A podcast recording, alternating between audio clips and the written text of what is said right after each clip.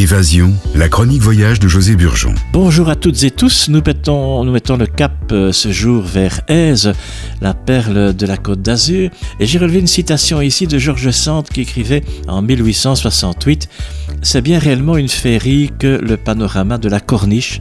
Les sinuosités de la côte offrent à chaque pas un décor magnifique. Nous sommes à Aise, ruines d'Aise plantées sur un cône de rocher avec un pittoresque village en pain de sucre le mieux composé, écrivait Georges Sand.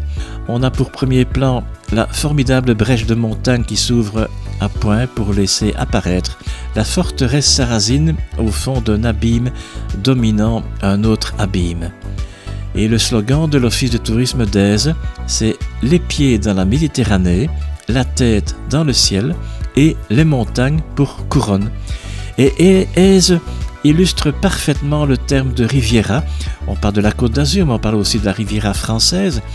Et c'est un endroit vraiment magnifique où la montagne plonge dans la mer. La commune s'étend sur trois corniches et offre des paysages variés, des espaces vierges sur la grande corniche, un coquet village perché dominant la mer et au bord de mer, la montagne formant un écrin à une pinède maritime. Et ce village en nid d'aigle perché à 429 mètres au-dessus du niveau de la mer émerveille vraiment le visiteur.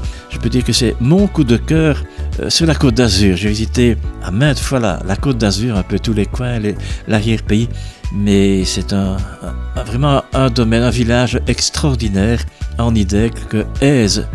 Beaucoup de coins cachés et de hauteurs silencieuses dans les paysages de Nice ont été sanctifiés pour moi, écrivait Nietzsche, et cette partie décisive qui porte le titre Les vieilles et nouvelles tables fut composée pendant une, montée des plus pénibles de la gare au merveilleux village mort Eza, bâti au milieu des rochers. Ces balades lui ont apporté l'inspiration et on peut suivre le, le sentier de Nietzsche d'ailleurs, au pied du restaurant étoilé La Chèvre d'Or. Cette bourgade médiévale présente des ruelles escarpées, des placettes romantiques. L'on passe par la poterne, une double porte fortifiée qui date du XIVe siècle. Face à l'église Notre-Dame de l'Assomption du XIVe siècle repose le comédien Francis Blanche. J'ai fait un petit arrêt là-bas, parce que ça monte un peu quand même, mais donc euh, ça dure un, bon quart d'heure pour arriver euh, tout au-dessus.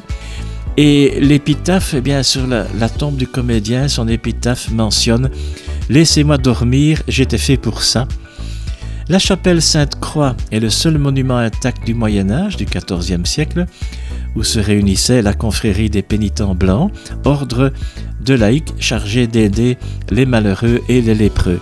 L'on passe également par la place du Planet et sa fontaine italienne de 1930 et devant la maison des Riquier, propriétaire des seigneurs d'Aise du XIIe au XVe siècle.